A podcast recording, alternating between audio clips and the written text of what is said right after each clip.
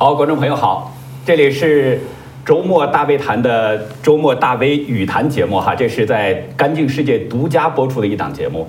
呃，我们今天呢邀请了这个三位大家都熟悉的大 V 哈，这都是自媒体的大 V。一位是呢我对面的是方伟先生，然后呢是大宇哈，这个新闻拍案惊奇的大宇，然后这我身边的这位呢是张天亮教授哈。这个三位呢都是在自媒体界都是非常有影响力的人物哈，呃，我呀先简单的介绍一下三位哈，虽然大家经常跟他们见面，但是呢，他们的这个个人情况很多朋友还不了解，因为我们今天的话题跟他们三位的一些身份呢也有一定的关系哈。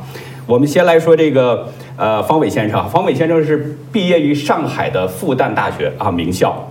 然后呢，到美国的爱荷华大学读书，在一九九三年拿到的第一份工作啊，的年薪就是四万美元哈。他自己说，一夜之间进入了美国的中产阶级啊，这个变化非常大。那方伟先生呢，在这个美国的这些年当中，对美国的一些社会问题啊、历史啊研究的非常的透彻，是呃这方面的权威专家哈，呃可以说是一位美国通啊。那现在呢，他经营着自媒体这个方伟时间哈，方伟时间的这个呃主要的关注点就是在美国。很多如果要是大家想了解美国的问题、美国的政治啊、历史啊，那就看方伟先生的方伟时间哈。大宇呢，这个大家都很清楚哈，是很年轻有为的。他是我们这我们现在在这个在场的四位朋友当中最年轻的一个哈。我插一句，晚我晚我二十年呢。哈哈哈哈对，是大家大家觉得大宇太年轻还是方伟太老哈？就不知道了。您也不显老，大宇呢显得很这个有成熟感那种。对，他年轻有为哈。大宇呢，这个在大学的时候是在北京的邮电大学上的这个大学，学的是编导专业哈。然后那个写剧本啊等等的这些非常的在行。后来呢，这个大学没毕业就进入了中共的央视去实习。这个这样的一个实习的工作哈是非常难得，在中国大陆很多人来说，如果进入到央视实习，那就是有希望要留在央视的，将来会有很多的发展哈。但是呢，后来大宇呢，因为这个追求自己的个人理想哈，不想降低自己的这个品格哈，然后离开了央视，出国了。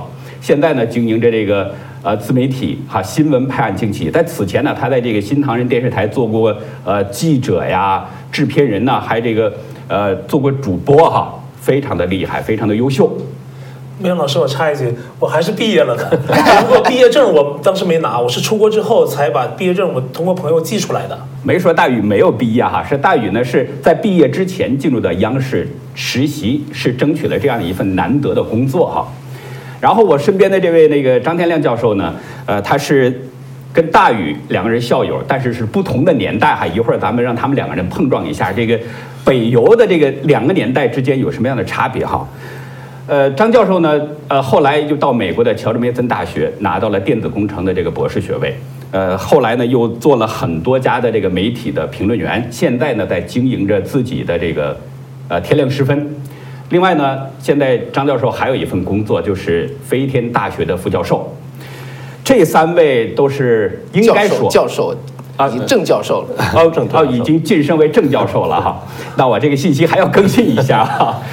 呃，这三位呢，应该说，在我的眼里，应该说是叫学有所成，或者说是，呃，应该叫出类拔萃的这样的这个，尤其是在海外华人圈子里边，三位呢是这个出类拔萃哈。那我想呢，跟三位就是聊聊现在这个话题，因为我看到最近呢有这样的这个不同的消息。第一个消息呢，就是说，呃，大陆有一位。小学的这个女教师，这个打孩子，呃，这件事儿呢引起了很多人的争议哈。就是说，呃，老师可能是为孩子好，想让孩子呢好好学习，提高成绩啊。你分分分学成命根儿嘛，提高了之后，可能将来能够考上一个大学啊，好大学，然后有一份好工作。但是呢，对他的这个教育方式，人们产生了争议。然后，呃，现在有好多的人又看到说，这个大学上了大学之后，很多学生呢。去做这个直播，就跟我们目前做的这个行业自媒体好像有些相关，但是他们的这个职业有很多人是做那种性暗示啊等等的这样的情况，就觉得这些学生有点不务正业的感觉哈。然后还有这个大学毕业，很多人毕业就失业，找不到工作，于是呢，看到这样的这个情况，中共就开始扩招研究生，吸引这些学生，哎，再花钱来读研。可是现在这个研究生多到什么程度呢？据说是有的这个大学里边都没有这个宿舍让学生们去住了，这些研究生没有宿舍可住，这个是非常严重的情况。以前研究生是凤毛麟角，我们都清楚，但是现在竟然说没有宿舍可住，这样的情况，我想就是听听三位你们上大学的时候究竟是什么样的情况？是不是从年龄最大的？我离开中国真的时间太长了哈，这这呃，但是也可能就能提供一个比较大的一个对比。我是一九八六年上大学的啊，所以你看起来就是四十年了，跟你现在说的目前的情形是四十年。我就是两个印象，一个印象就是说我我曾经看过一一则新闻呢，让我非常非常吃惊。八六年的八九呃到九零年的时候，在中国我觉得是政治最开放的一段时间。那我所在的那个学校哈，那个那个校长哈，他叫谢希德，他也是非常非常开放。包括八九六四之后，他都是他都是出来一力保护学生的，整个学校是从上到下都是保护学生。最后推出了四个人，没办法哈，其他人全部保护下来。我在八九六四的时候我非常活跃，然后呢，结果事后呢一点事儿都没有，辅导员都没有找过我。这就是我对复旦当时的印象哈。我今天昨天发了个推，然后有人说复旦现在很臭啊，现在什么张维迎、王沪宁啊，我的我金灿荣是不是也是？对啊，我说我说我说王沪宁，我说王沪宁，他当时是在复旦青年学青年教师哈，我说他已经活成了自己当年最讨厌的那个人。我想我说这个话应该没有什么错啊。呃，所以呢，我当时我我说这个印象最深的两个不同哈，一个就是说怎么说呢，我我我看到这个复旦的学校门口啊，现在豪华车啊接女学生到到了什么周末到周末，车子把女女大学生接走，就就接到这个怎么讲的大款那边去。我当时听到我说哇，这就是对我刺激最大的那种区别。当时我们是非常非常怎么讲，真的纯情的。这个这个晚上就是到到学到那个教室去自修。我们有两个教室，三四零六跟什么三二零八哈，这是最大的教室，这叫最 popular 的教室，也是那个叫做什么？美国很多专家来啊，这个演讲最多的教室，大家去抢位子。嗯，大家的这个怎么说呢？大家上进的就是学习有多么认真。嗯，那女大学生根本一个个，我觉得都是非常的纯情的。谈就像刚才张教授说的，谈恋爱都有点羞涩哈，都不太不太敢很高调。嗯，就这么个情况，这是这是第一个第一个区别吧。第二个呢，我觉得就是那种，呃，我我觉得现在中国大陆发生了变化哈，除了刚才说的这种道德上的这种变化，包括说发直播呀，我觉得跟现在刚才我说的这个接大去去办大款当小三这个事儿，我觉得根本是小事情了。再一个呢，就是说我我觉得在美国，呃，说实话，那个大学生、研究生也不管你的这个住宿的，你可以选住学校，也可以不住学校，这本身倒没什么。但中国从有宿舍到现在没有宿舍，它反映的这种就是把教育完全是功利化、这个商业化的这种趋势哈，我觉得这一点就推得太猛。你到这个份儿上呢，我觉得教这个教育就失去了它本来最主体的内涵，成了一个是一一一一个一门商业。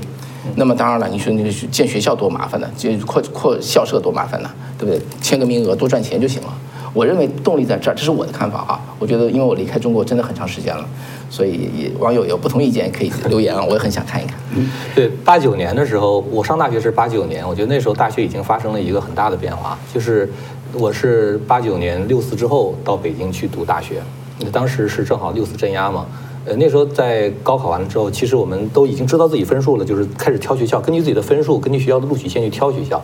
那时候我记得北大呢是要军训一年，所以加上北大当时在六四的时候就感觉好像是一个政治非常敏感的地方，所以后来家里面人就是让我去跑到北邮去了。那年其实北邮的录取分数线比北大还要高，我后来有点后悔，我觉得还是去北大比较好，因为毕竟那种人文的氛围还是对一个人的这种品格，对这个人全面的思想的发展，我觉得还是很有帮助。但是八九之后，我觉得出来出来一个比较大的、比较明显的一个转向，就是到了八九之后，突然之间在高校里面就兴起了一股考托福、考 GRE，然后出国留学的那么一个风潮。之前其实可能也有，但是没有那么流行。也就是理想主义破灭了，就是很多人觉得还是到国外去发展。那段时间，中国大陆其实对出国留学卡的还挺紧，嗯，必须叫什么侨属什么的几代亲戚之内的话，才有可能出去留学。很大的一个变化。我们那代人上大学的时候，就是我八九年，大概是全国最后一次不用不用交学费的，就是免费大学学费是不需要你交的。毕业之后的话，找工作是非常非常的容易。当时就是是你挑工作，不是工作挑你，一堆工作你可以挑的。这是一个，但是那个时候我觉得中国人毕竟是在八十年代过来的，就是一些开放的态度啊，就是一些包容的精神，我觉得还是有，也没有那么商业化。就是后来到了。九九九九年，后来江泽民掌权之后，后来是当时的教育部长陈直立搞了一个叫教育产业化，然后一下子就把教育变成了一个赚钱的东西，它不再是一个育人的地方，变成了一个赚钱的行业。哎，我记得当时呃流传着一个顺口溜哈，就是说呃毛泽东给留了个铁饭碗，说邓小平给钻了个眼儿，后来被这个江泽民给打碎了。这个话你们听过吗？哎，我那时候倒没听过。对对，其实那个邓小平当时就是改革开放之后，就是实际上是有很多乡镇民营企业的话慢慢开始起来了。然后到了这个江泽民时代呢，因为当时朱镕基搞国企改革嘛，就是把就是叫关停并转，当时叫就把很多的国有企业就给关掉了。九八年的时候，当时中国有一批一大批人，就是他们的工厂贱卖给，呃，就是比如说你是本来就是厂长，这个厂子就归你了，完了之后给那个员工遣散费，很少的遣散费，把他给打发走。所以那时候中国出现了一个失业潮。那些这个劳动力是在二零零一年中国加入世贸之后，中国变成世界工厂了。然后的话，就大量的劳动力需要，才把这些人又吸收回去。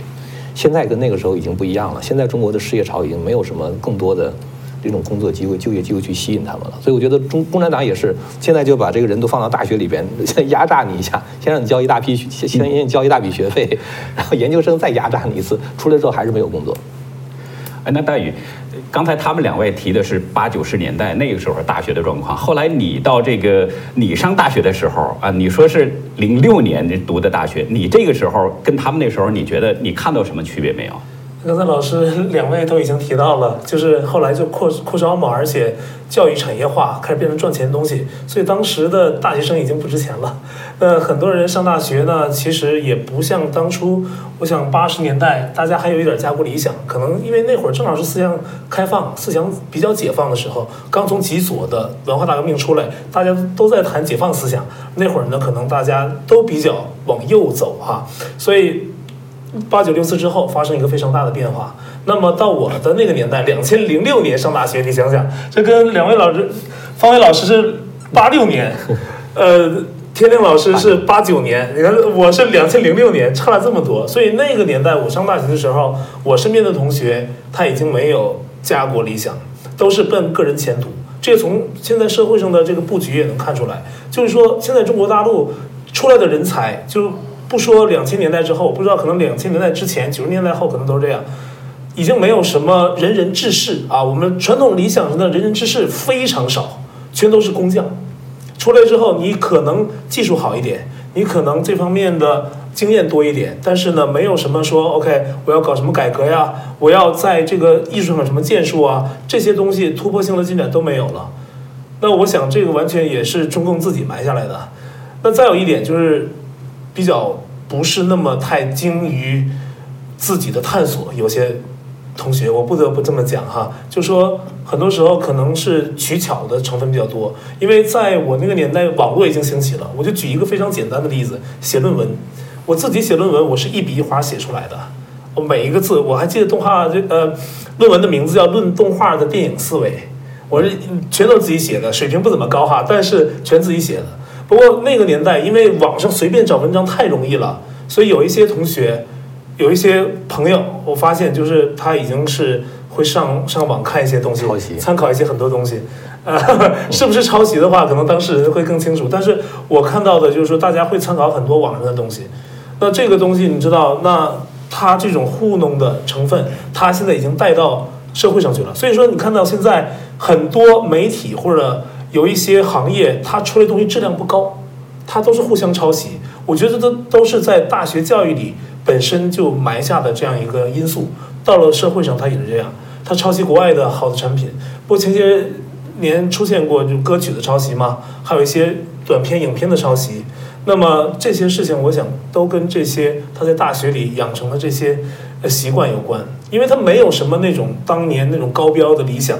也不会说是要建立自己的多高尚的人格，他们一切都是务实的，想自己前途怎么样，最后能做到什么呃地步，在社会上怎么巧怎么走。那么有的人可能家里有关系，有的人家里可能已经给他铺垫好了路，不毕业就有工作。那有的人就不是这样，就得靠自己打拼，在大学里就得找工作，各种找。但是呢，一谈到 OK。怎么样中国发展能更好啊？这些大的命题，OK，我怎么样把中国经济发展发展起来啊？怎么样就让我呃大家呢能够能有更好的生活？那谈到这些东西，呃，特别是谈到中共的一些敏感话题，很多人听都不听，他都比如说六四哈，那有的人听都不听的，他觉得你这是谣言，他根本马上就挡住，你就想说都说不了。有些人呢还保持一定兴趣，但只是关起门来自己讲，出去之后再也不敢说了。大家就是各奔前途。我我真提供一个呃提供一个对比哈，当时在八零年代、八六年到九零年代的时候，在大学校园里头，在我所所在的大学，那真的思想是非常的活跃。当时大家大家知道一个那个世界杯足球赛对吧？中国第一年好像打的几乎冲出去了哈，哇，那个时候被子点着了，从窗户啊，这个是丢丢出去啊，床单点着了，就是一边丢一边喊振兴中华，啊，真的是满腔热血啊。而学校没有追究这些责任吗？没有没有，完全都没有，学校非常开放。然后呢，那个时候在那个三二零八的这个教室，三二零三二三三三二零八的这个教室，个大教室，最大的教室，复旦最大的教室，可以装大概三四百人。那个时候的美国的专家进来演讲啊，那就是我昨天听天亮还还说到嘛，那个时候就在我们这出现这个现象，挤满了，然后在窗子在趴着听。当时我记得那个当时是杜卡基斯和。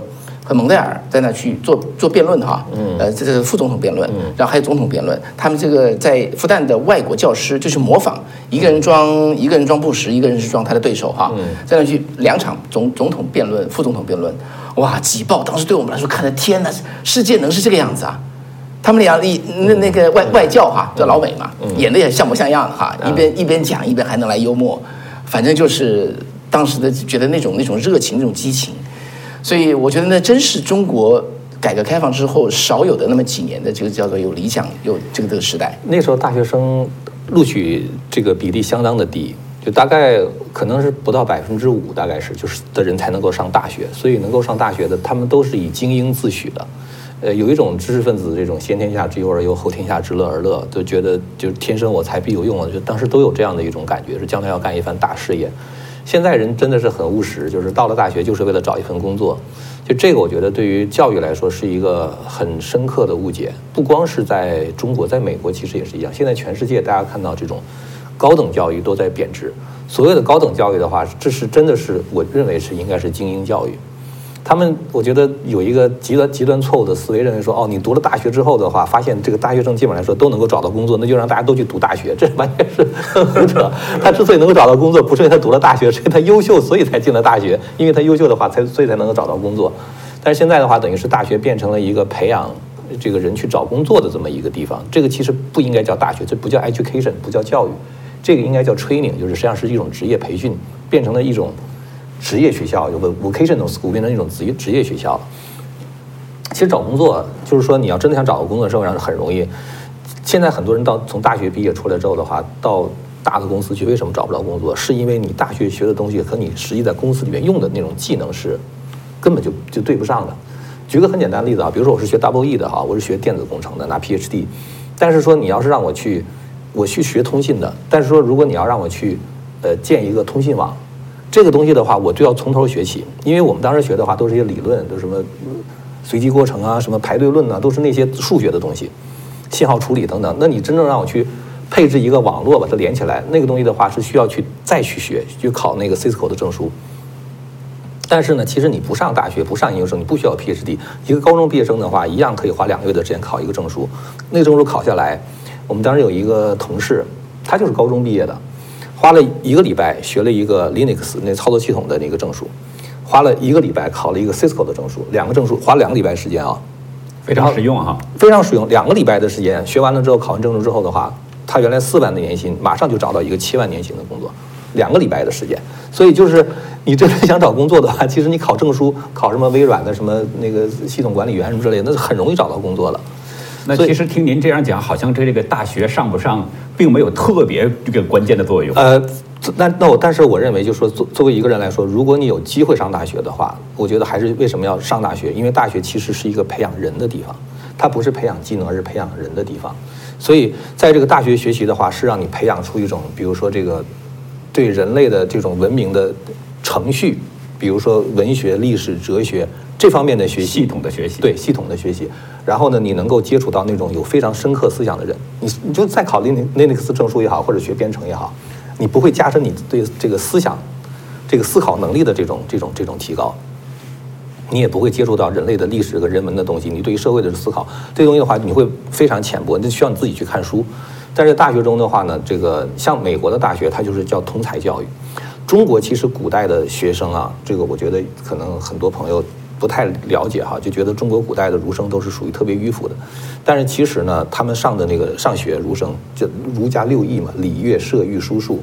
开车，实际上开车的话，就就咱们现在叫开车，当时是驾马车，当然也包括武功。然后呢，射射箭，这也是武功。然后的话，还有就是数学，这个也要学。然后礼啊，音乐，音乐就属于艺术。所以这个礼乐射御书就一，实际上是孔子当时建这个学校，就是一个通才培养，全面培养。所以你看，中国有很多那种大的那个儒生啊，真的是提笔写诗，上马可以打仗。你看明代末年那些特别特别能打仗、特别烈将，像袁崇袁崇焕，大家可能看很多金庸的书都知道这个家伙。袁崇焕那是一个名将，但是他是进士。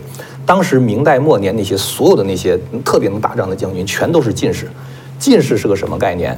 每三年全国考一次，录取三百个人，这比现在的博士还难，对吧？那都是读孔子的书的，哎，都是读孔子的书的话，他打仗特别厉害。完了之后的话，他又有那种治国的策略，又有政治眼光。可以在战场上可以去打仗，然后又有政治眼光。那时候人培养是这种通才培养。其实本来教育是应该培养这样的，我们叫 well-rounded，就是一个叫全才、全方面的培养人。所以那个苏格拉底讲过一句话嘛，他说教育的目的是为了培养至善的品格，就是你有一个很好的品格，又有这样的才能，才能够对社会能做出这样的贡献。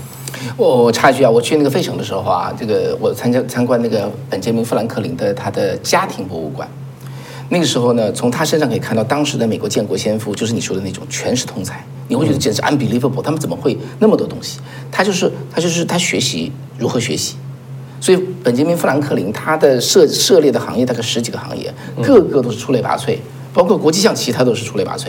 嗯，所以呢，这种这种就教育啊，我觉得张教授刚才所说的哈，我确实有体会，我没有什么感受哈，你你你听你说，我会觉得我我心里会点头。因为这种这种学会怎么去做人，学会怎么去学习，在大学的时候学会这种东西，这人才是人一生能够成长的这个土壤跟根基啊。对，这是我的看法呀。对，我刚才听两位这样说，好像是说在过去的那些大学哈，特别是古代的那些这个经过了这个啊，就像您说那个进士哈，三百呃全国考三百个，三年啊，三年考三百个这样的情况，这一个用一个过去的说法叫。呃，这个武能定国，文能安邦，是这样的一个人哈。是是这样。过去的这个教育是非常成功。其实我觉得看啊，看你们三位，应该说也算是华人圈子里边的算是成功人士。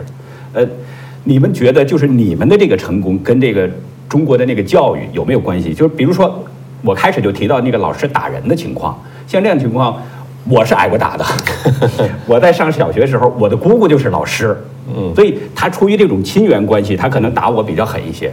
但是我说这个狠也只是一个这个呃比喻而已啊，实其实并没有太狠，只不过就是拍拍脑袋啊，你你得努力学习啊，不学习怎么样？将来你考一个工作还是如何如何？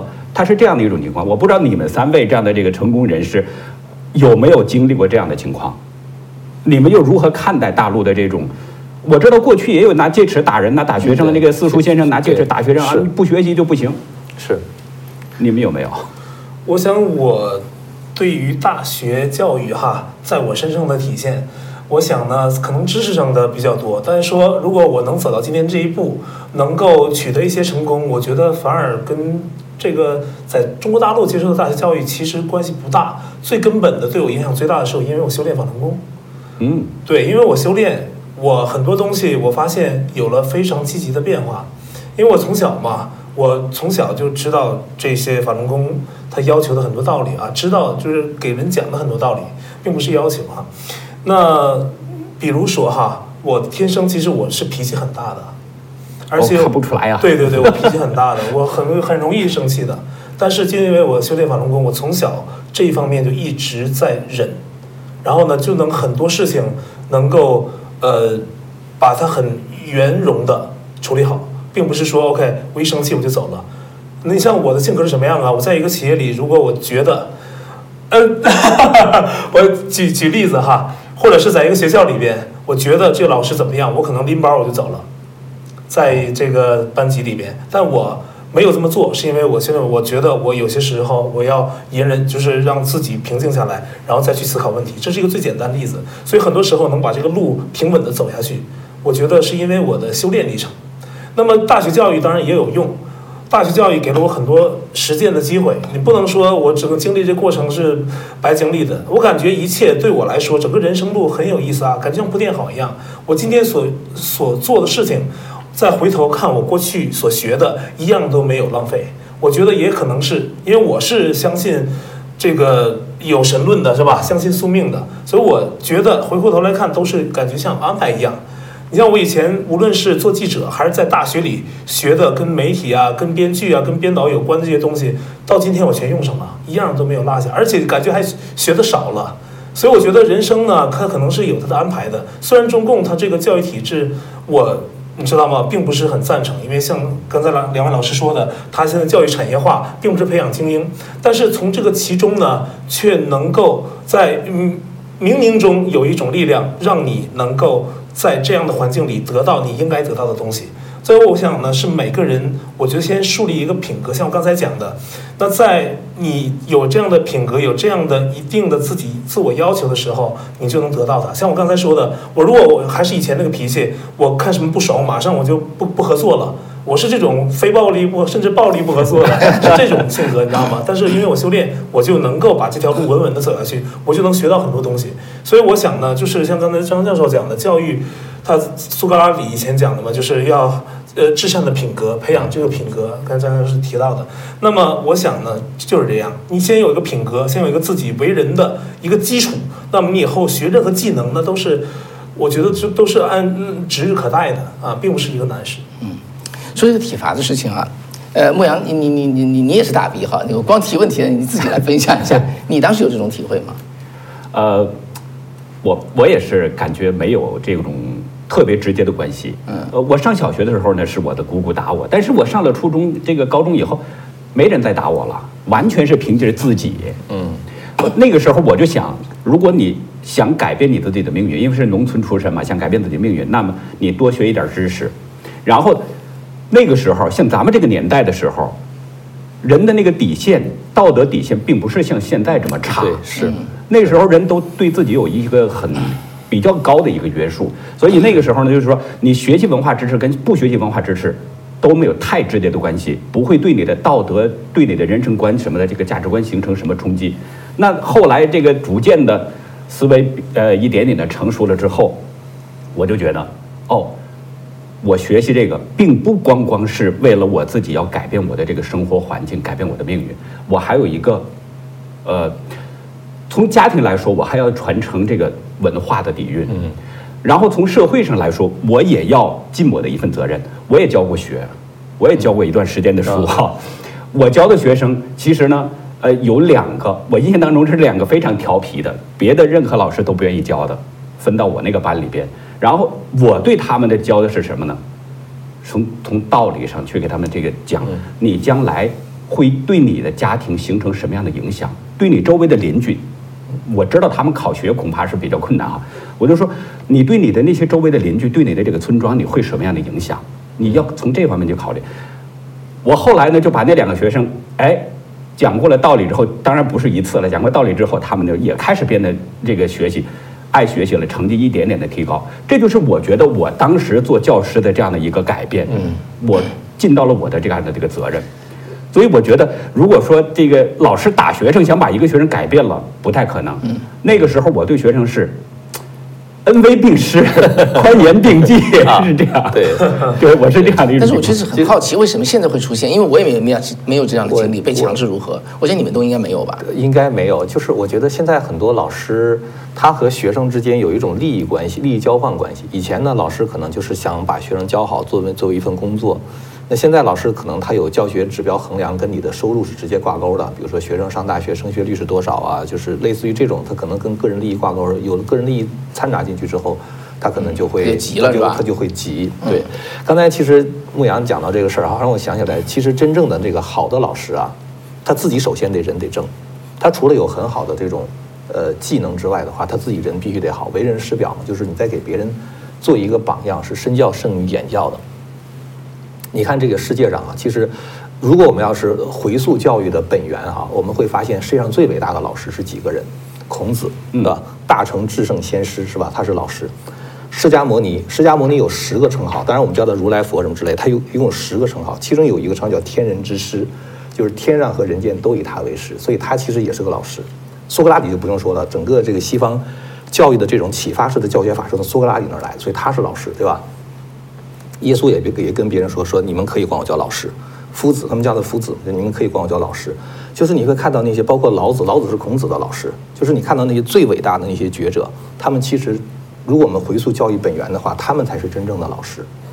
我们在说到教育的时候的话，其实这些人才是我们应该学的榜样。他教给那些人的东西，那是奠定了人类文明根基的东西，就是人类整个文明的轴心，就是这些伟大的觉者或者是先知定下来的。呃。其实，在欧美这边呢，教育如果你要是看他们最开始教育的时候，我记得我特别感动的一个事儿，就是哈佛大学。哈佛大学当时在成成立的时候，只有十几个学生。那是当时从英国到美国五月花号嘛来了之后的话，他们刚刚可以解决温饱问题的时候，他们就把他们几乎全部的收入都拿出来建了这么一个哈佛大学。说我们担心呢，如果我们现在的牧师。去世了之后，没有人再能给我们讲圣经，没有人再能够传承这样的文化，我们必须得把这个文化传下去。所以当时北美第一批的来的这些，呃，清教徒们，他们就建立了这哈佛大学。最开始的所有的那些中世纪时期就开始有那些大学，什么牛津的、剑桥等等，最开始全都是神学院，神学是必须要学的一个科目。像刚才那个大宇说说这个修炼法轮功对他的影响啊，其实真正的高等教育、高校在最开始建立的时候的话，它是以神学教育为基础的。然后的话，文学、历史、呃，艺术这方面的教育，全都得全都得教。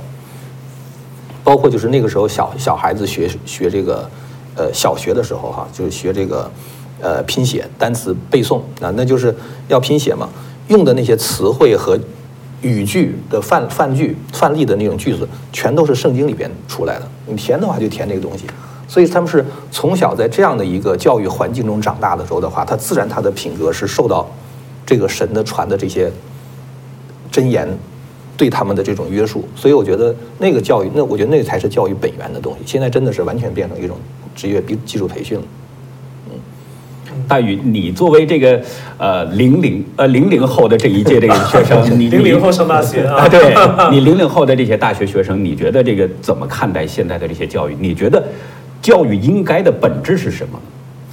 我想刚才张教授举的那例子已经非常好了，就是教育在于培养至善的品格。我觉得如果谈教育，那首先就要树立立人为本。你像以前中国的他传统的有的教育家也在讲嘛，为天地立心，为生民立命，为往圣继绝学，为万世开太平。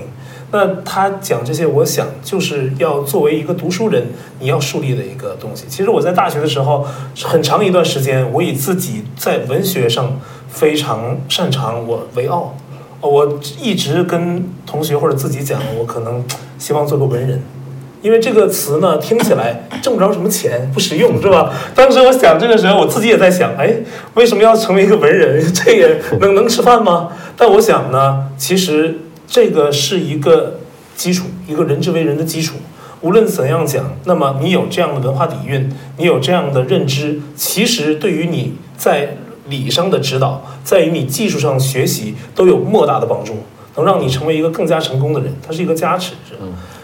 对我如果把这个事情拉到美国来这边哈，其实那个我经常采访的一个美国的一个宪法学的教授叫保罗斯考森教授嘛，他把美国从。呃，一一八零零年从到现在的课本做过一番研究哈，这个课本里头讲的道德教育，道德教育占的成分有多少？最早就从华乔治华盛顿的樱桃这个樱桃树的故事，对不对？呃，小华盛顿把樱桃树砍了，爸爸说谁砍的？没人看见，他说是我砍的。爸爸说我我就就说我我珍惜你的品格，超过珍惜我很喜欢的那个樱樱桃树。这就是美国的一个道德教育哈。那么道德教育从那个时候到现在，当时的教育叫做大大概我约莫记得啊，一百篇课文中会有大概九十多篇是涉及的道德教育的。到后来一直降降降，降到现在是多少呢？降到现在是百分之零，没有了。而且不是现在，几十年前就没有了。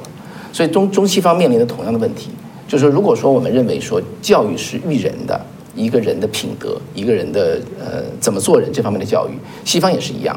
只是西方呢，我想没有可能，我觉得手法上没有西没有东方那么的 brutal 啊，那那那那那么那么粗糙，呃，但是同样的问题，同样的问题也在出现，这是整个人类面临的问题。这就是为什么在当初那些建国先父的那些，你你现在看像神人一样，他怎么可能懂那么多东西？他怎么能上下懂两千年的西方历史，懂这么多的科目，然后可以造出一部宪法？现在你你找一个博士，他就是那个领域的窄窄的博士，你会觉得这是怎么回事哈？他们是怎么学得到的？但是我觉得确实跟整个教育背后的这个思想是有关系。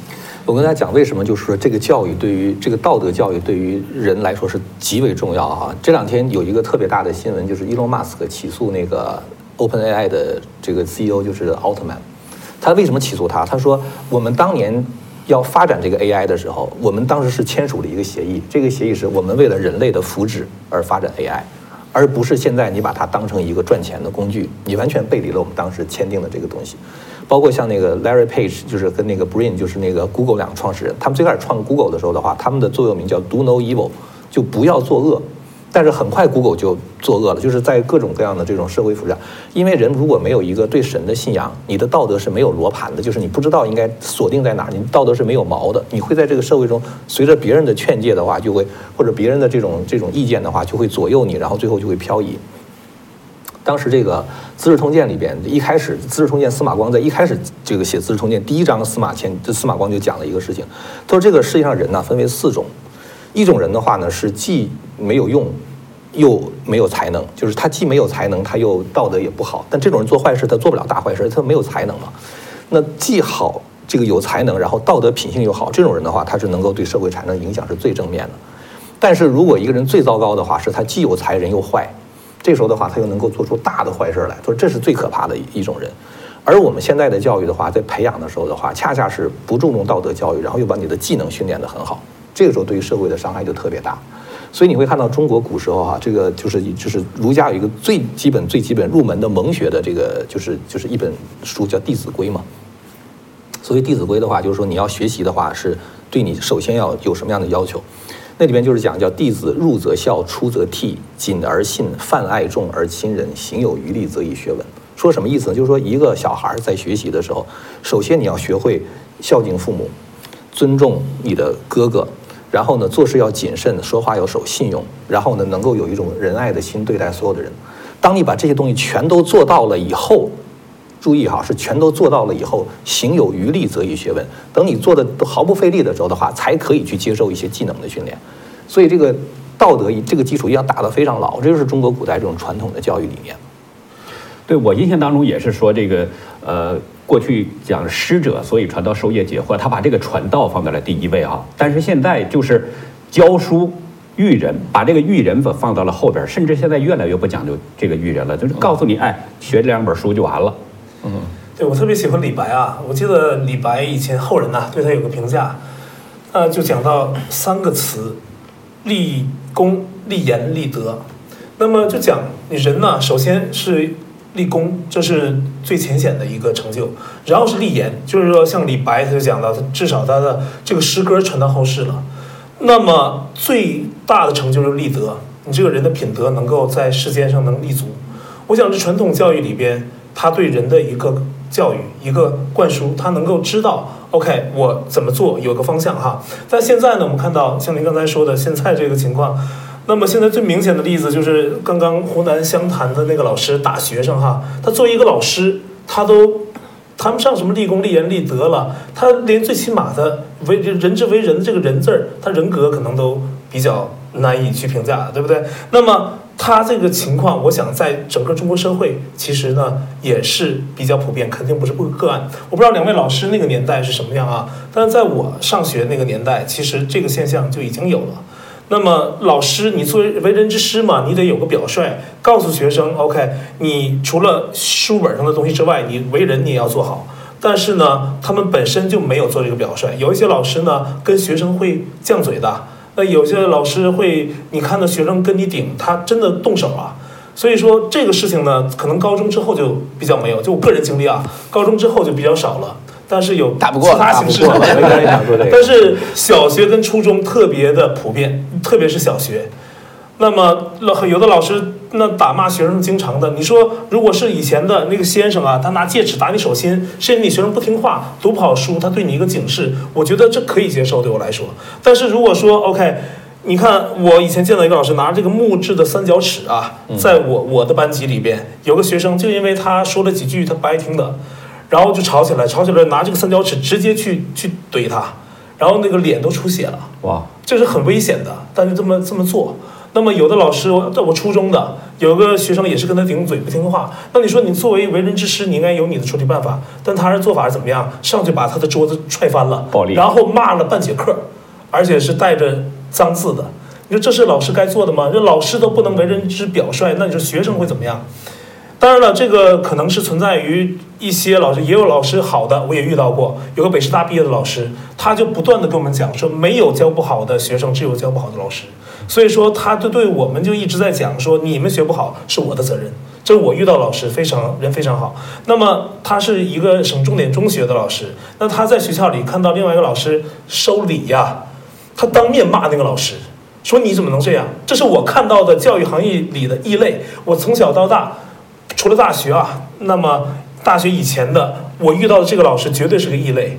所有老师他都不会觉得我看我品德教育或者我为人怎么样，但他不仅告诉学生你要做好你的品德，那我为人我也做好。他甚至跟他同行去骂同行，你不应该收学生这个东西。就这个东西，我觉得如果都这么做的话，你想社会风气什么样？所以现在整个社会风气的不行，跟老师也有关系。是，嗯呃，前两天还有一个这个女学女女教师跟那个高中生是吧，十六岁的高中生对去给哎不伦的这种情况，现在真的是非常而且非常严重。对，而且就是说，很多人把这个事儿当成一个自己这个出名的机会，化妆成那个女老师，然后就开始直播带货。哎呀，我就觉得简直是太可怕了。就是他不把这种东西当成一个丑恶的事情，而且好像感觉好像恰好是一个自己挣钱的出名的机会，管他是什么名呢，是吧？我以前的化学老师经常说一句个说一句话，就说学生如果这个学习不好，他说一个词叫不以为耻，反以为荣。现在整个社会好像是这样哈。那说到这里呢，我大家我再这个打断一下哈。您现在收看的呢是在干净世界独家播出的周末大微谈。我们现在呢邀请的是方伟先生、大宇先生，还有这个张天亮教授呢三位一起来聊聊跟教育相关的话题哈。呃，大家呢可以给我们点赞、订阅啊，关注一下我们。每个周六的晚上八点，我们会干在干净世界呢准时的播出哈。呃，那我们是刚才谈了很多的这个教育的话题哈，现在大家都已经到了这个国外了。嗯，我不知道你们三位当初出国的这个初衷是什么，是怎么样走出的这个国门的？你们的目的是什么？从最早的时候，又从最早对，又从年龄最大的 我我我是八九六四之前我就全职在那儿学英文啊啊呃当时为什么呢？因为我我爸爸到美国来留学，呃那个时候是八零年代初啊，留学他看到美国看到之后呢，他又不敢说他是他是什么什么什么支部书记什么之类的啊，就给我写了封很隐晦的信，呃上面就写了一句叫做我还记得叫做社会文明是主体。这话翻译成白话什么意思？就是这挺好，来美国吧，就这意思哈。他也不敢明说啊，怕这个信泄露出去，然后如何如何。所以我在大学一年级的时候，我就开始学英文。呃，总之我大学四年我在复旦学的是 computer science 啊，计算机科学，其实主体学的是英文。就目的明确了是吧？是，就是基本上就是在上海，其实那个风气比北京要早。我觉得八八九六四理想破灭之前，上海已经是一个全民要出国这个这个状态了。我当时去领馆签证的时候，那个时候说有个人要去埃及啊，他说我只要离开这就行，管他是哪儿。对，所以呢，其实当时我们到到到美国来呢，呃，我觉得是是想，没有理想，就是想而已。为什么？美因为美国更好的地方嘛。更好的教育，那更好的地方，呃，如此而已。所以呢，真的是没有理想哈。我反而在中国，我觉得有理想。我觉得真的以后要又做一番事业哈，呃，这就是帮帮助中国能够，呃，能够发展起来。所以呢，当时那么个情形，因为这个缘故就来了。来了，当时我记得我来美国是两百五十七块钱，因为我我家没钱，嗯，因为那个时候离开中国到美国来留学，你要赔学费，中国的学费要赔掉，嗯，那么四年的学费一万块钱，嗯一九九零年的一万块钱，我们家没那钱，我就去借了，我们家借了很多钱，一箱子钱然后，邮局提到那儿，放在那个学校那儿，把钱还给你，然后就就带了两百五十七块钱，但我妈妈很很很那个很很很担心啊，说那你过去怎么办呢？因为我没有奖学金，因为计算机啊这种这种这种理工科的很热门的，它没有奖学金的，所以我说我说去了美国还怕什么？这就是我给他的回答。那个时候印象当中，美国就是天堂了嘛。对，然后什么什么体验哈？我到美国来之后，我到了康涅狄格哈 UConn，我到康 UConn，我就说，我说我成绩这么好，怎么可能没有奖学金？我就直接去找系系主任，嗯呃，然后我就说，我你看我成绩我摆摆在这儿，为什么不给我奖学金？他说我考虑考虑吧。回去之后，然后一个通知来，全免学费再给奖学金。哇，我就通过讲了十五分钟就拿到，这是我当时第一个印象，美国就可以这样这样争取哈。嗯，然后呢，后来就就读书，读书完了之后呢，我当时还觉得，因为来美国当时就是打工是一个叫做什么来着，是一个很好的体验嘛，人人都要打工是吧？到美国来就是说打工这个经历，我也有奖学金了，我还去打工，我专门去打了四十天工，所以我在美国做过 full time 的 waiter，我知道怎么做一个招待啊。做完招待之后，我当时什么感觉？我说我在美国好了，这辈子我饿不死了。我就算我学学不成，因为我有一技之长的，叫做一技之长，我可以做 waiter 哈。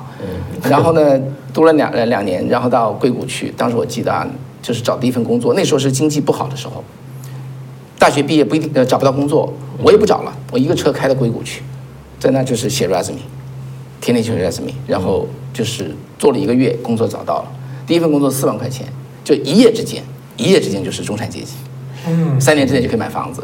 嗯这就是当这美国对我的经历就是这样哈，就是真的是 American Dream。哎美国人的 American Dream 是什么？就是有房子，有自己的房子，那叫 American Dream。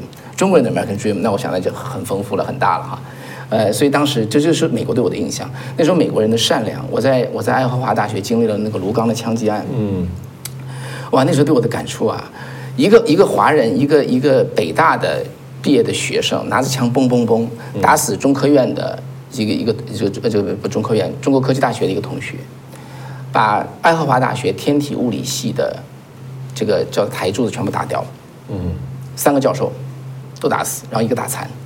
然后呢，那个时候我们吓坏了，天哪，这种族歧视，这这这这反弹过来怎么办？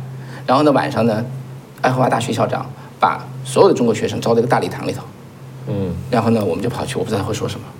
他说：“他说，他说这个卢刚啊，他说他是个 poor kid，嗯我们不，我们我们我们我们不怪你们，这是他自己的事情，跟你们没有关系。嗯因为我我怕你们感觉不好，所以我这边招了两百多个那个叫做什么来着？爱荷华大学的叫做 host family。嗯这个周末呢，你们每一个人领一个 host family，就是美国人家庭哈，嗯他们跟你好好谈谈，嗯呃，让你们不要不要惊，嗯不要害怕。嗯，哦，我当时听我说啊人性化，当时我什么感觉？我说啊，我我期待的是一个谴责这个这个华人学生，你们在这儿啊，就是这样子哈，你们这是劣等民族，这是我从中国带来的那种那种疑问。但当时这么讲的，然后我我第二天就去了那 host family，一个嗯白人夫妇，两条两条 husky，两个小孩子，嗯哇，那那简直是当时那种感觉，那种那种幸福，那种那种安慰哈，那种感受。后来我就一直，后来每个几乎每个周末再去这个 host family，跟他们一起吃饭，聊美国的文化。建立感情了。对对，那那个时候的爱爱荷华，我觉得那真的是漂漂亮亮的学校，漂漂亮亮的人，呃，温文有礼。那个那时候对美国的我一点都没有失望，你知道吧？一点都没有失望。我说哇，this is another world。德育化人，对我我当时来美国的时候是两千年，呃，那个时候其实我我最开始就是在国内的时候，我没有像方伟这样在美国还打工什么之类的。我在美国来美国的时候，当时就带了四万多美元来，九九两两千年来留学。因为那时候我和我太太在国内就是基本合资企业、外资企业，工资非常高。我们那时候大概一个月两个人的收入，九九年的时候大概有两万块钱人民币。那已经是相当高。对，那大概相当于一个家庭收入，它差不多得有六到十倍的样子。一般一般的当时的工薪阶层，大概是他六到十倍的那个收入。而且那时候我经常出国呀，然后这个你出国出差之后的那个补贴你都花不完，就是就是你这一个月的工资基本上都不用不怎么用动的。所以当时来美国的话，就没有什么需要打工的这种压力。但是当时为什么来美国呢？就是九九年的时候镇压法轮功嘛。就当时镇压法轮功之后的话，我觉得这是一个一嗯没就是谎言充斥的一个地方。那个时候我当然就是说我搞一些那种非暴力抵抗，我不像大宇这样。非暴力抵抗的话，就是我把我周围所有的同学同事。老师亲戚，我就把共产党那些谎言一个一个跟他们就全讲一遍。讲完之后，我觉得我周围人已经都知道了。我说那我得去到别的地方去讲了，因为这个地方都已经说完了嘛。所以后来就到美国来留学。当时来美国留学的时候，我方伟当时讲那对给我印象也特别深哈。我当时来美国的时候，第一天晚上是住在一个基督徒的家里边。他因为你刚刚来美国留学，你是没有没还没有来得及租房子嘛，对吧？你有很多这个就是东西都搞不定的，你搞东南西北都搞不太清楚的。住到一个基督徒的家里边，他说你住几天都行。我们家地下室就专门为了接待这个留学生来的。哦然后呢，他说这个每天早上你起来的时候呢，那个冰箱里边有面包、有面面包、有牛奶、有 cereal，你可以自己去吃。然后你就自己在这儿就像家里面一样，他们就走了。然后我就放心了哈非常放心，这跟我就萍水相逢，不认识的嘛。然后我后来就问他，我说那我们俩走的时候的话，得把你这门得带上锁上吧，带上吧。他说我们家那锁已经锈了，他说好像没有什么钥匙，所以我们从来都不锁门的。这是哪个州？在维吉尼亚，在那个北北北维州，在在 North 在 Northern Virginia，真的，我再插一句啊，那个时候在爱荷华，像像这种情况叫路不拾遗，夜不闭户啊。又路不拾遗我不知道，夜不闭户那真的是可以这么说，没有安全问题。对，就不不不锁门的。而我想，我这美国人真的很善良。然后我到美国来，我跟方也差不多。当时我来的时候的话，因为我，呃，你想中中中共是九九年七月份镇压法轮功，我八月份的时候下决心考 GRE，我才开始去读 GRE，然后考试。等我考完托福的时候，已经第二年一二月份，所以在申请美国留学的时候呢，就没有奖，所有奖学金申请都截止了。我一到美国，完了之后的话，就到那个系里边问一个系主任，就不是系里边一个老师就选课，就是他叫 advisor 嘛，advising 嘛，他给给你讲讲就怎么选课。他问我，他说你 GRE 考多少分？我说多少多少分。他说你赶快去去去找一个叫那个什么什么的老师，你去找他，他在他需要一个 TA，一下子就给我找了一份奖学金的工作。因为那个时候如果没有奖学金的话呢，一一个月不是一个学期是四千五百美元的学费。我虽然带了四万，但是我 四千五好多呀，你知道吗？还是很多的。他一下子等于把学费就基本上就就交交周的学费，然后还有收入。这是美国人这个向您提供的，这个老师是美国人对吧？这个老师是一个台湾来美国的人，对，但是呢，给我奖学金的那个人是是是是一个伊朗人，那个导师从呃不，这给我奖学金的是一个是一个白人，后来又半个学期他又给我介绍了一个伊朗人做我的导师，那个老师一直带我到博士读完为止，嗯，对，戴宇呢？你是什么情况？我在出国的时候，当时是二零一零年。那么我出国其实并不是我自己决定的，是我父母逼我出来的。啊，我一直想在国内跟共产党磕，但是他们说太危险，因为什么呢？呃，九九年开始镇压法轮功嘛，从那之后就是每天都生活在比较不安的这种状态里边。那么一开始呢，我身边的很多大家，因为镇压之前是公开修炼嘛，那镇压之后，大家就是一一被冲散，到最后呢，就是联系都很难，因为你要直接联系谈这些东西很会很危险。那再到后来，基本就变成单线联系，就是我联系你了，不是，但是我跟那个人呢是通过他再联系这样的，并不是直接的，因为这样的会更，并不是我们有意这样做，是共产党这种镇压的形式搞成这样的。那造成这个情况呢，我们身边的人呢，随着时间的推逝，我以前认识的人一一的不是在监狱里被迫害死掉的，那么有的呢，那可能就是他会离开中国的啊，各种情况都有。那么我呢，我父母给我安排就赶紧走，能多早走多早走。所以我在刚上大学时候，他们就想叫我去瑞典，因为当时有一个合作项目，他们宁可花钱也也想让我去。那么我当时拒绝了，拒绝的理由就是说我在中国事儿没做完呢，我要在中国，我说这是主战场啊，我就当时这么跟父母讲的。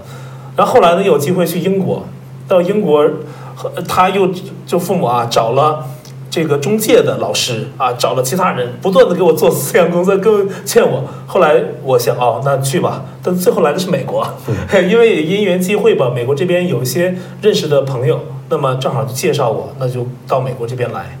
那么当时呢，在中国那边其实有很多心愿还是想做的哈。在大学的时候，其实像刚才张教授讲的，他出国之前把自己身边的朋友、同事都要告诉他们共产党怎么样啊，然后自己觉得可以出来了。那我在大学的时候呢，其实我用手机啊会给我的同学发信息。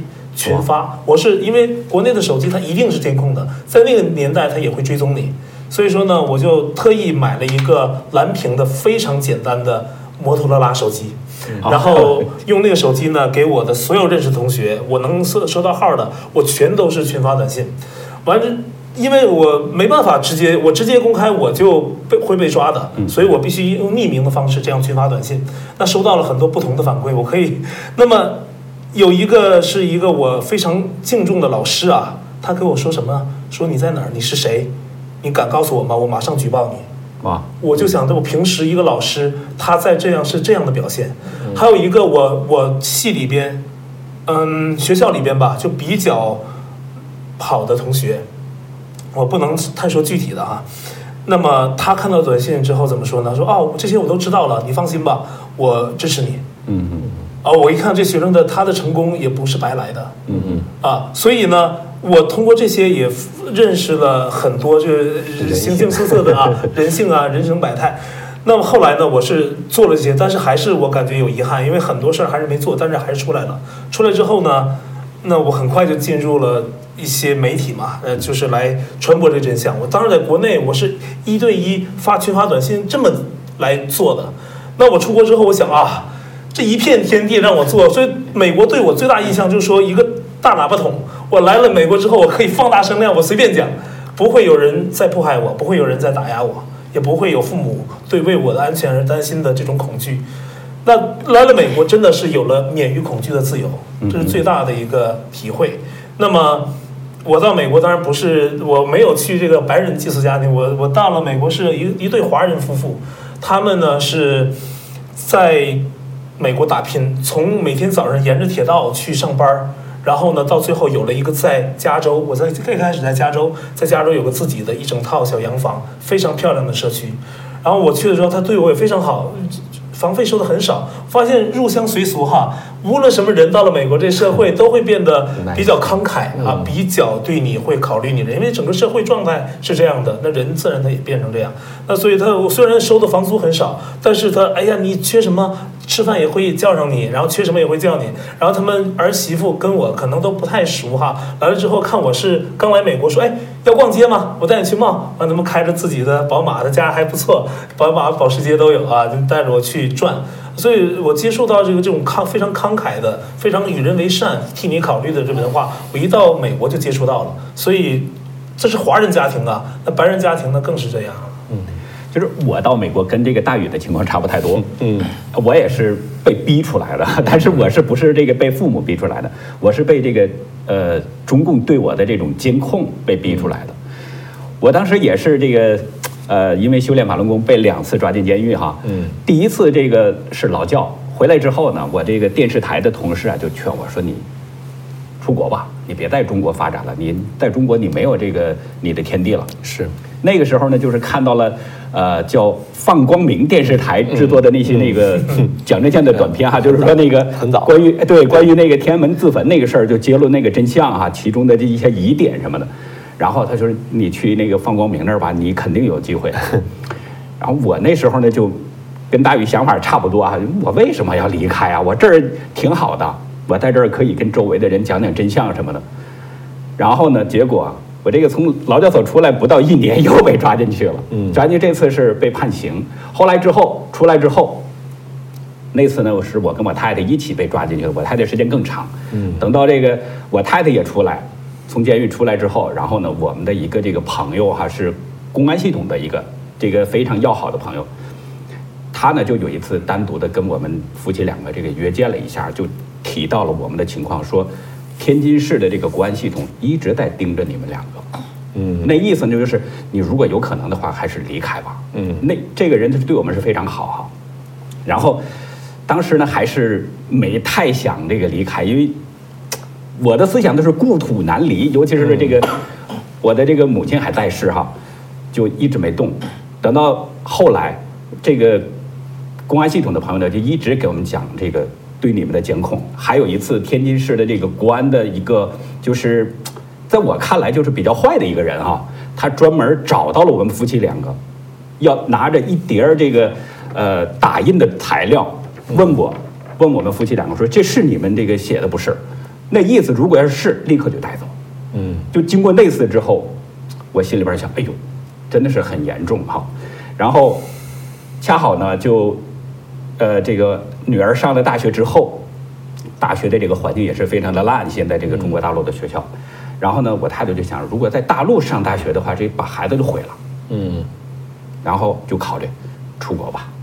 就这样的一种情况下，才被迫出来了。嗯，其实真的是非常的难舍难分，这个觉得对。但是我想还好，像在大宇刚才讲到了，说在国外有这么一个广阔的天地，咱们都可以。在电视台也好，在这个报纸、这个媒体各各个行业哈，现在我们都做自媒体，都可以讲真相哈，讲美国的真相，讲中国的真相，揭露中国的谎言等等。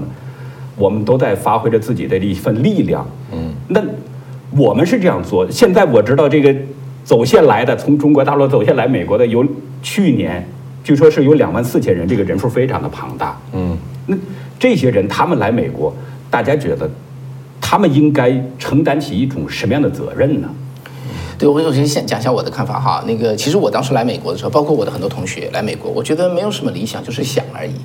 我说理想就是说更高尚的东西哈，我们就是来为了一个更好的生活，那更好的个人成就，更好的怎怎么讲呢？就是反正更好的嗯待遇吧。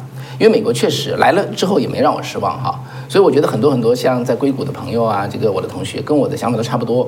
来了之后呢，找份好工作，对不对？然后买买个房子，再买第二个房子，小孩子把他把他养好，然后有有余力再开个公司，基本上就这么个思路哈。呃，其实，在硅谷就很单调，大家聚在一起，全都是房子、车子、股票，没别的可谈的了。在在西部啊，在东部，后来有一次我发现东部这这比比比西部的职业要丰富多彩一些。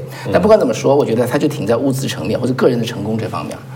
呃，所以呢，我其实，在二零零八年的时候参加过 CPAC，我作为记者哈，我当时第一次接触到美国的政治。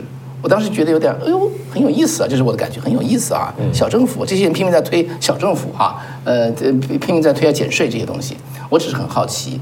那后来来到这个二零一二零一五年嘛，那时候大家知道川普积极竞选美国总统嘛？对。当时我就看媒体，我说这个人这这这个烂这个大嘴巴哈，然后办了一个川普大学，经常欺经常骗人家钱，不是这么个烂人，怎么怎怎么能还能还能选美国总统？我觉得这这我觉得肯定没有机会的。然后时间就是到了。二零一六年的爱荷华初选，他选老二，他第二名，第一名是 Ted Cruz。我说 OK，他有点劲儿嘛。到了新罕布什尔，他是第一名，然后到了南卡罗来纳，他是第一名，从此他是第一名了。我当时就说这是什么情况？我这人这么烂，他怎么可能拿第一名？所以我就觉得有点奇怪哈。我那时候才会去研究，包括说我去读了他那个叫做交易的艺术，我去读这个人的来回来去的读。读完之后，我当时有点有点吓到了。我说媒体在有意说谎。媒体有一说谎，你知道我当时做媒体，西方媒体对我来说是敬仰的。我读的我自学的媒体哈，包包括这个叫叫叫什么叫叫叫叫做叫做 Manual of the Media 哈，是联合国教科教科文组织的一个东西。他讲的就是那种西方媒体那种专业的精神啊，那种放下自己的看法，那么尊重事实，以及说新闻跟评论跟分析的区别等等之类的。我对西方媒体是非常非常敬仰的。结果那时候我，结果因为川普这件事情初选给我的一个震动哈，我回去看这些媒体，我看到他们有意的是在说谎，我说怎么可能这样子呢？再往回去回溯吧，当然后来那个大纪元出了两两本书吧，一个叫做《共产主义的终极目的》哈，对，还有一个是《魔鬼在统治我们的世界》。我看了那两本书之后，我再回去去回溯回去回溯回去，我才从后来我还采访到一个人，这个人叫做 Curtis Bowers，嗯，Curtis Bowers 呢是。是后来出了本两个纪录片嘛？真的，对他跟我讲的那个故事，那个故事讲起来可能要讲二三十分钟，我就不多讲了哈。我我才知道美国的这个走到今天，其实是二零一五年浮出水面，因为川普他出来呢，川普因为他很激烈哈，他很强悍，他其实搅了一搅了一个温水煮青蛙的一个局，嗯，否则的话是没有这个事儿的。最后到美国被叫叫怎么的，被被被这叫做美国版的共产党拿去，大家最后才说会。为时已晚，川普是搅了这个局，让这个事情成为一个露出水面，让我这样的人才开始认识到。所以呢，那个时候呢，我就觉得说，我说天哪，美国这个样子。所以我前几天不是采访了一个人嘛，这个叫西班弗雷特哈，他当时也是看我们的节目，看天亮的节目哈，呃，看看看看我我我的节目。所以呢，就是说，我觉得现在才是说，我们如果说当年没有理想的话，是个正常，因为美国是个很好的国家。一切运行有序，我们来就是享受的，在这个基础上把自己弄得更好一点。我们从来没有想说美国有啥责任，投票这个东西多我一票少我一票什么关系呢？这是我我来美国前二十年的感觉。所以呢，那后来呢就看到说，这就是这个世界出现的第二条战线。第一条战线就是就是传统的叫做马克思列宁主义和西方自由世界的冲突。第二个就是在美国和西方里头，这个在水平水面以下的。这种叫做左右的冲突，其实也是传统和这个共产美国版的共产主义的冲突。我觉得张教授有很多马克思主义对细致的研究哈，呃，所以呢，这个时候呢，我觉得就面临一个问题，就是我看到的是美国，包括说我的西湾弗里特，美国人他不明白，他不明白是非常可以理解的，因为他没经历过共产主义，就像他没过得过病，你跟他说这个病多可怕，他说什么？他的感觉是什么东西啊？所以这是可以理解的。所以呢，美国就成为因为他的成功，因为他。他的这么多年的繁荣，叫做中国有句话叫什么？生于忧患，忧患死于安乐，这就是美国的处境，死于安乐。这个时候我就我就看到说，天哪，染过病的人，像我们这些人见过得病的人，我们是美国唯一可以唤醒他的，我几乎可以这么说哈，是是可能是可以维可以唤醒他的一个主要的力量。所以那个时候呢，我才我才开始就是这些方面讲的越来越多。那个时候才我觉得像像我这样的一批华人才开始有点生出来，真的有点理想了。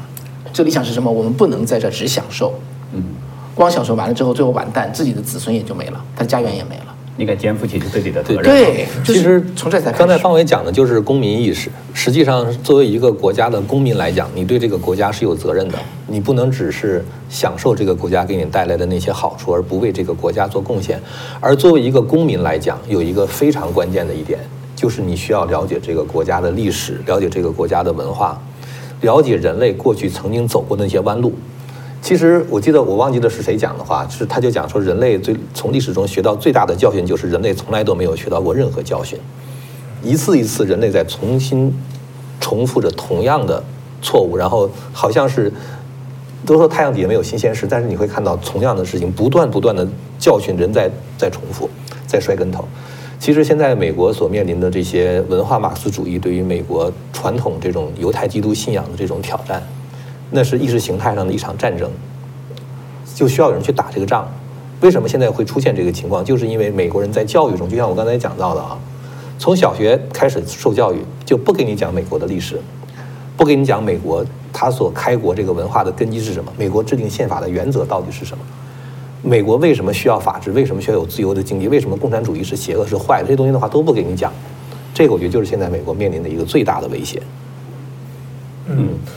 那么刚才谈到走线的华人，我觉得我对走线华人有三点分享。那如果谈直接谈责任来讲，我觉得对他们来说太沉重，因为他刚到美国。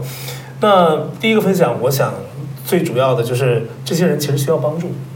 我在我的推特，那有很多人跟我聊天儿，其中呢就有来走线的，有的人说 OK 大宇，我要我要去了啊，希望在美国能见到你。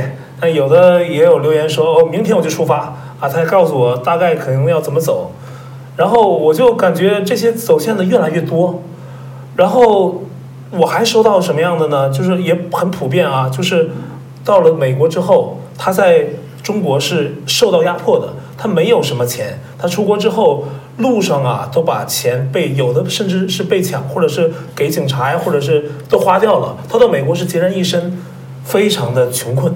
所以说，很多走线华人可能不是所有啊，很多这样走线华人到美国，其实他们首先我觉得需要帮助。所以我希望美国社会有这样能力的人能够建设这样的方顶或者怎么样的，对这些走线华人从集权社会走到美国，给他们一点资助，这是非常重要的。有的人现在打工啊，甚至真的很困难，他跟我讲很多，我也帮没法帮到，因为一个人的力量非常有限。所以希望美国社会能这个。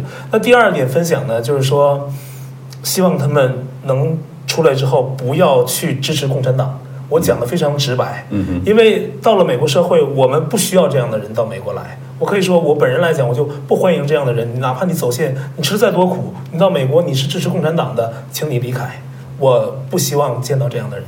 因为在美国，我们刚才我讲了免于恐惧的自由。你带着这种共产的红这种红色恐惧来到这边，你要助长他们的势力，那我想在这边很多华人都不会接受的。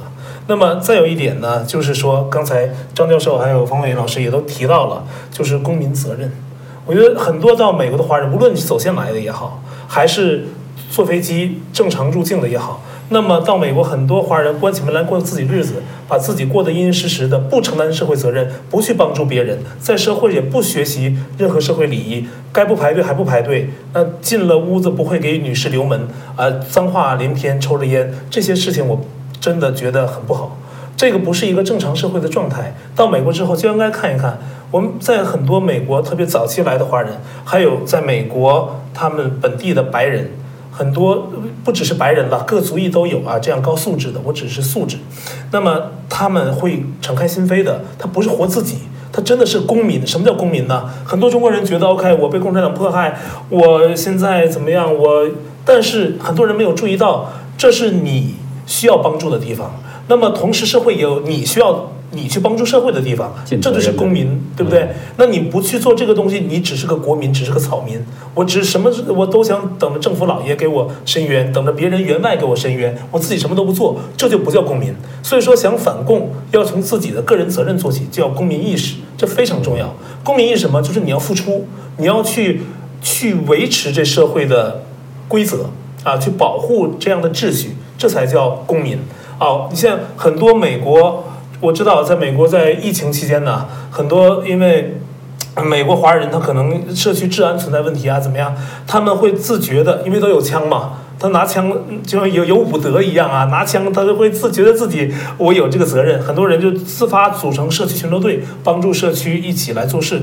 那么在美国很多他的救援不是政府完成的，很多灾害的救援是公民社会他自己组成的组织去完成的，这都是一个公民社会正常的、非常活跃的一个体现。所以我希望来美国的走线华人也好，什么华人也好，你真的去敞开心扉的去帮助别人啊，去维护这社会，学习这个社会的秩序，然后呢，真正的做一个公民，这样呢，对中国大陆的很多华人也是非常好的示范。对，对，刚才这个大宇说的这些哈，这个尽到自己的责任。其实我觉得那个张教授提到的是公民意识、公民责任哈，呃，必须要了解这个历史。你想尽你的责任，你得知道你将来会往哪个方向去走啊。这个对，是这样的一种情况。那么，如果大家想了解美国的历史呢？看看方伟先生的这个方伟时间哈，讲的就是美国的这个过去和现在哈，以及这个生活啊、政治方方面面的。那两小想了解这个中国的历史呢，看张教授的这个天亮时分啊，特别是张教授他有一个《中华文明史》这样的一个 一套丛书哈。呃，大家可以呃看看张教授的这些频道，还有这个这些丛书哈，都是非常好的，能够帮助大家了解中国的历史。想了解现代的时这个时政呢，看大宇的看你们俩新闻拍案听当然还有我的哈新闻新闻看新闻看点对。了解了这些这个过去和现在，那么我们就把我们自己内心的那份应该尽到的责任，在心里边积淀下来，会为这个责社会呢去贡献我们自己的一份力量哈。那我我我我觉得加一句话，在你结结束之前，我觉得节目很长了哈。我采访过一个一个人，一个一个一个人叫做 John Lasovsky 哈，他是里根的前苏联首席顾问。然后呢，他就讲过这么一句话，他说当初美国人也不知道苏联是什么样。根本不知道什么样，因为没去过嘛。所以呢，苏联的很多的骗很多的骗术，在美国也是骗了很多的很多的人。但后来是从东欧和苏联跑出来的这些人，特别是知识分子，著书立说，著书立说，大声讲话，我们才认识到古拉格，才认识到苏联。他说，今天你们应该做一样的事情，你们华人要做一样的事情，要帮助我们美国人知道中共是怎么回事。所以我在这也是借这个平台啊，做一个呼吁啊。我觉得真的是我们来美国，真的是享受一切，享受所有这些幸福、这些安宁、这些平静。我经常批呃批评美国的事儿哈，呃，我不是把美，可能有人觉得我把美国描写成一团漆黑，其实不是的。美国大概坏了十到百分之十五到百分之二十，主体的美国是非常好的，是非常好的。那么我觉得要我们要保卫这个这个人类最后的美国把自己叫做叫做叫做什么？叫山顶上的发光的城市哈，Shining City upon the hill。嗯，山巅之城。对，这真的是人类的希望，所以我们都应该要尽一份这个责任。所以当初呃乐财斯基的这个嘱咐，我就转送给大家。呀，好，呃，非常感谢三位哈，这个我们的确是了解了历史之后，要尽到我们的责任哈，不公不能光去索取，这个责任是我们必须要尽的。那好，今天的这个时间呢也不短了哈，感谢大家的收看哈。我们这档节目呢叫周末大 V 谈，我们有个口号叫周末大 V 谈，周六八点档。